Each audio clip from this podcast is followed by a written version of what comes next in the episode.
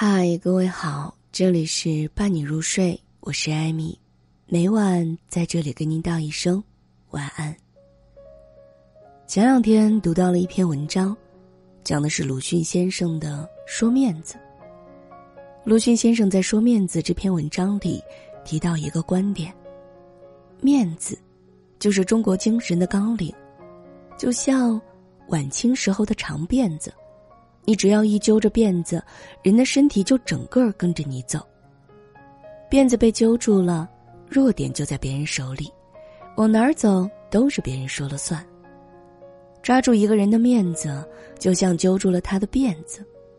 这一点，不止在当时，即便现在很多人还是如此，因为太在乎自己的脸面，丢掉了真正重要的东西。《恰同学少年》这部剧里边有一个角色叫做刘俊钦，是毛泽东的同学。刘俊钦家境贫寒，为了能让他上学，妹妹阿秀在有钱人家里当丫鬟。年迈的父母每天起早贪黑的出摊卖臭豆腐，累出一身病也不舍得花钱治。出身不好的刘俊钦极爱面子，甚至说一生都毁在爱面子上，不为所过。在学校里，他最喜欢跟富家少爷王子鹏一起玩，觉得跟有权有势的人做朋友很有面子。有一次，他看到王子鹏的新皮鞋放在宿舍，很羡慕。那个年代啊，只有富家少爷才穿得起皮鞋，普通人家的孩子只能穿粗布鞋，还要缝缝补补穿上一年又一年。刘俊清看了半天，觉得不过瘾。趁宿舍没有人，干脆就穿起来体验了一把。恰巧碰到王子鹏回宿舍，他就跟对方说：“想对比一下，呃，跟自己买的是不是同一款。”话说出口，他怕失了面子。晚上回家之后，就跟父亲要钱买鞋，还骗父亲说是学校要买书用。一双粗布鞋只要一两毛钱。一双皮鞋却要几块大洋呢。老父亲一下子哪里能拿得出这么多钱啊？为了不影响孩子的学业，年迈的老父亲只能去青帮借高利贷。青帮觉得他还不起，不肯借，老父亲就跪下来苦求对方。为了一己无聊的脸面，刘俊清毫不在意家里人的重担。跟他形成鲜明对比的是毛泽东。毛泽东这人从来不在这些事儿上讲面子，吃穿极其俭省，脚上一双粗布鞋破到没法补了，天天露着脚趾头，也不舍得花钱买一双。有一次，学校的一位教授实在看不下去了，专门给了一块钱让他去买鞋。他可倒好，路上打听一双鞋要两毛钱，嫌贵没买。去了书店，看见一本好书，就把钱都用来买书了。回学校后，在走廊遇到教授，教授问他怎么还穿的是旧鞋，毛泽东这才想起来，哦，自己本来是要去买鞋的。在毛泽东的眼里，没有什么面子比读书学习更重要，而在刘俊钦的眼里，没有什么东西比面子更重要。刘俊钦其人虽然算不得多有天赋，但是那个年代能接受高等教育的年轻人又能差到哪儿去呢？偏偏，他把一张脸面看得比什么都重要，因此，做了许多的错事。为了考第一，刘俊清在结业考试里作弊被发现，最终连毕业证都没有拿到，先后加入到了青帮，伪政权，不得善终。越是庸庸碌碌的人，越追求浮于表面的东西。一个人把面子看得太重。就会忽略真正重要的事儿，本末倒置。郑渊洁在《皮皮鲁和四百一十九宗罪》里面说过：“要面子的结果啊，大都是没有面子的。就像握在手里的沙子，你越想紧紧抓住，它就越容易流失。”很多人以为爱面子是性格问题，很难改变，其实不然。爱面子的背后啊，是一种思维方式。太爱面子的人，往往是僵固型思维。他们潜意识里认为，人是很难改变的。自己的内心里虚构了一个完美的自我，不允许任何事儿打破这个完美自我。最明显的外化就是面子。因此，他们非常在意别人怎么看自己，有很强的自我证明包袱。一旦不能如愿，脆弱的高自尊就会受伤。陈海贤老师在《了不起的我》这本书里讲过一个他自己经历的故事。进修时有段时间，带他们这期学生的咨询老师是一位很严厉的老太太。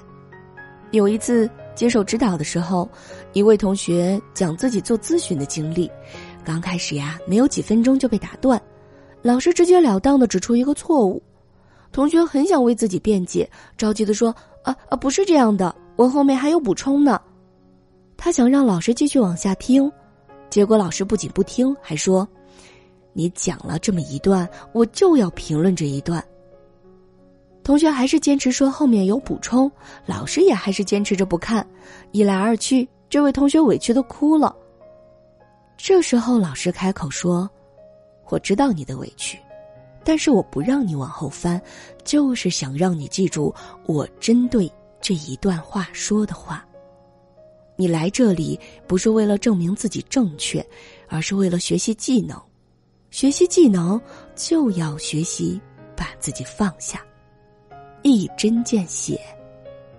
这个同学的表现其实就是把自我看得太重，太放不下面子了。被无情打断，还当着全场同学的面被老师指出错误，他证明自己的期望落空，觉得很没有面子，很委屈。因为僵固型思维的作用。爱面子的人不会把外界的批评当成对不足的反馈，而是对自己这个人的否定。被否定很丢脸，太想维护面子，现实又不尽如人意，就很容易抗拒或者逃避。前面提到的那位同学其实很幸运了，因为他的老师本身就是心理咨询专家，能看到问题，也明白背后的原因，可以给出恰当的引导。而很多被指出错误的人，并没有这种意识和能力。如果处理不好，很容易被困在没面子的牢笼里，让自己变得目光短浅，行为偏执。我有一个朋友，小时候是典型的别人家的孩子，听话、懂事儿、聪明。中考前，他被提前录取到市里的实验班，实验班选的可是全市尖子生。他排二十几名，是能考清华北大的好苗子。但是进入高中两三个月之后，他发现，在全市的尖子生面前，如果不非常努力的话，根本没有办法保持前列。这对其他人来说是再正常不过的事情，对他来说却是一种否定，对自己能力和智商的否定。他太想维护自己轻松考第一的所谓的面子，但现实又不允许。他，就干脆选择了逃避。整个高中期间，上课几乎都在睡觉，作业抄同学的，更别提预习复习了。为什么？因为他想用逃避现实来证明，不是我考不了第一，而是我不愿意考第一。但事实上，不管他努力不努力，考第几，别人根本是不在乎的。他的爱面子，害的只能是他自己。结局就是，原本有机会上清华北大的好苗子，最终连大学都没有考上。一书说，面子是一个人最难放下的，又是最没有用的东西。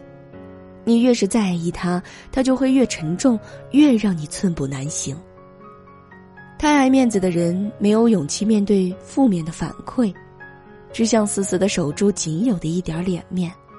殊不知，在死死守住这一点脸面的时候，也拒绝了世界敞开的一扇大门，拒绝了无限的成长机会。乔布斯说：“顶级人才的自尊心不需要呵护，为什么？因为他们的思维方式是成长型思维，看待世界是动态的，他们更关注未来，而不是死守现在。面子算什么？用来换成长不好吗？”最近经典电影《菊次郎的夏天》在国内上映，导演北野武再次进入了大众视野，北野武成就极高，得奖无数，被誉为日本电影新天皇。但早年间经历十分坎坷，在还没有靠拍电影成名的时候，北野武是一名靠着讲慢才，就是一种类似相声的表演形式为生的喜剧表演者。刚开始，他和搭档都没有名气，只能接到在脱衣舞馆表演的工作，观众都是来看脱衣舞的，根本没有人听他们讲慢才。对很多表演者来说，没人看的表演，不如不演。你在台上费劲巴拉的讲慢才，别人都在看脱衣舞，真的够丢人的。但是北野武不一样啊。即便一个认真听的人都没有，他和搭档也会坚持讲到最后，完全不在意脸面。被其他人嘲讽打压的时候，他们没有放弃，反而一次比一次卖力。年复一年，在一次次的练习和提升中，北野武和搭档的漫才节目越做越好，被越来越多的人认可，开始去更好的地方表演，积攒了很多粉丝，终于。开始红了。如果他要面子，北野武也许就没法为自己争取到那个出头的机会。一个能放下面子的人，更有勇气迎接世界的挑战。他们会把批评当成改进的机会，把嘲讽看作提升空间。放下的是面子，换来的都是自我成长。这样的人一时没有面子，以后却能成为更好的样子。罗永浩刚开始做直播的时候，网上有不少的骂声，大家觉得罗永浩做直播是赚脏钱、不要脸，这是很难听的骂声。对于一个理想主义来说，老罗是天生骄傲的。可是他为了推荐一款剃须刀，当着几百万人的面把蓄了多年的标志性的胡子亲手剃掉，直播间好多粉丝看不下去了，骂他为了赚钱连脸都不要了。因为在直播间把品牌名字说错，他站起来低头弯腰诚恳道歉，几百万观众清楚的看到这个中年男人头顶的地中海，无限的心酸。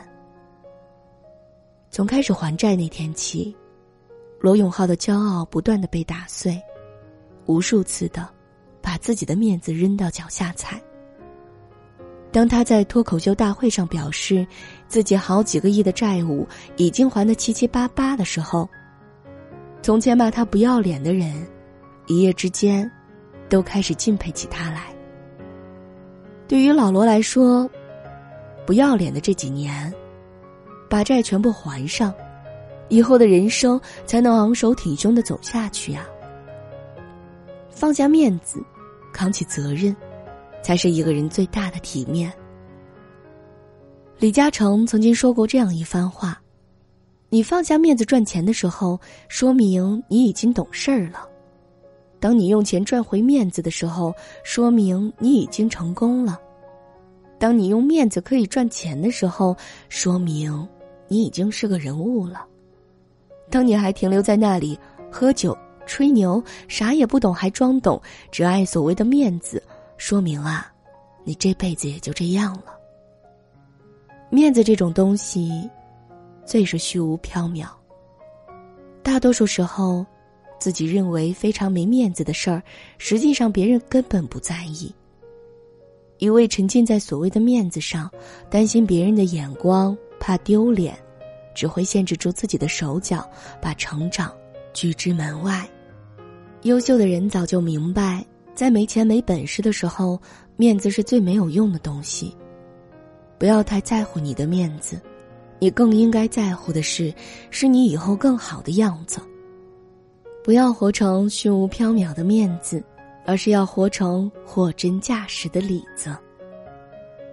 这里是伴你入睡，我是艾米，每晚在这里跟您道一声晚安。